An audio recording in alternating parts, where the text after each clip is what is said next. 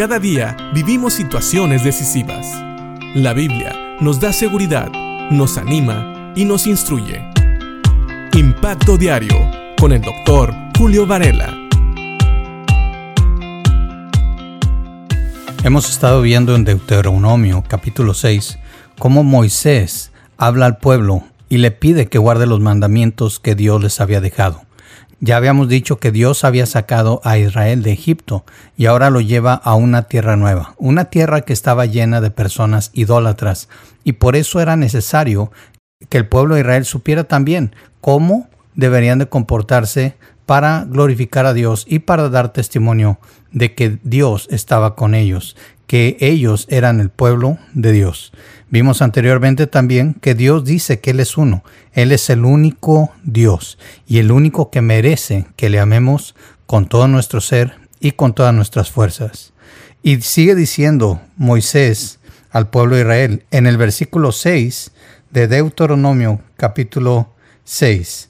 Dice de la siguiente manera, y estas palabras que yo te mando hoy estarán sobre tu corazón me gusta cómo lo dice la nueva traducción viviente, porque cuando leemos aquí que estas palabras estarán sobre tu corazón, algunos tal vez tengan la idea de que solamente deben de ser como un sentimiento, pero más bien está hablando de que debemos de actuar. El amor se demuestra mejor con las acciones. Como dijeron alguna vez, las palabras se las lleva el viento, pero los testimonios más fuertes son aquellos que damos con nuestros actos. La nueva traducción viviente dice así en el mismo versículo 6 del capítulo 6 de Deuteronomio. Debes comprometerte con todo tu ser a cumplir cada uno de estos mandatos que hoy te entrego. Si ves, aquí el amor que profesamos a Dios debe de demostrarse siguiendo lo que Dios nos ha dicho. Eso aplica al pueblo de Israel y aplica a nosotros hoy.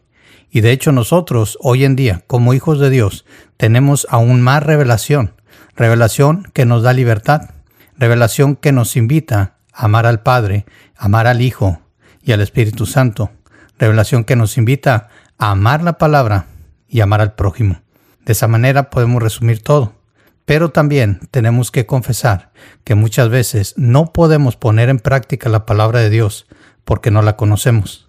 Así que sin caer en legalismos tenemos que hablar de conocer la palabra de Dios porque debe de ser una manera de demostrar que también nosotros amamos a Dios. Como dice Juan en primera de Juan, nosotros le amamos a Él porque Él nos amó primero. Pero no solamente eso, sigue diciendo Moisés en Deuteronomio capítulo 6 versículo 7, repíteselos a tus hijos una y otra vez. Habla de ellos en tus conversaciones, cuando estés en tu casa y cuando vayas por el camino, cuando te acuestes y cuando te levantes. Como puedes ver, aquí habla de tener la palabra de Dios presente todo el día. Mientras estamos haciendo negocios, mientras vamos por la calle, mientras tenemos conversaciones con amigos o familiares, la palabra de Dios debe estar presente. No quiere decir que vamos a estar citando la palabra de Dios todo el tiempo pero que los preceptos, las enseñanzas que nos dan, todos deben de estar siempre presentes en nuestras acciones, en la manera en que pensamos. Si nosotros permitimos que el Espíritu Santo aplique todos los principios bíblicos de la palabra de Dios en todo lo que decimos, en todo lo que pensamos y en todo lo que hacemos, vamos a ver en nuestras vidas una diferencia. Así que piensa en esto. ¿Amas a Dios? Entonces debes comprometerte con todo tu ser a cumplir la palabra de Dios. Y no solamente eso, debes repetírsela a tus hijos una y otra vez. Hay personas que piensan que los maestros de escuela dominical o los pastores son los responsables de que sus hijos conozcan la palabra de Dios. Pero aquí podemos ver que no es así. Los responsables de que sus hijos conozcan la palabra de Dios son sus propios padres. Ellos deben de estar hablando con sus hijos de la palabra de Dios. Deben de estar viviendo la palabra de Dios en sus casas, cuando vayan por el camino, cuando se acuesten y cuando se levanten. Y este es un reto para todos. Tengamos o no tengamos hijos, siempre hay personas que tienen los ojos puestos en nosotros. Siempre hay personas a las cuales darles testimonio de que el amor de Dios se manifiesta a través de nuestras acciones.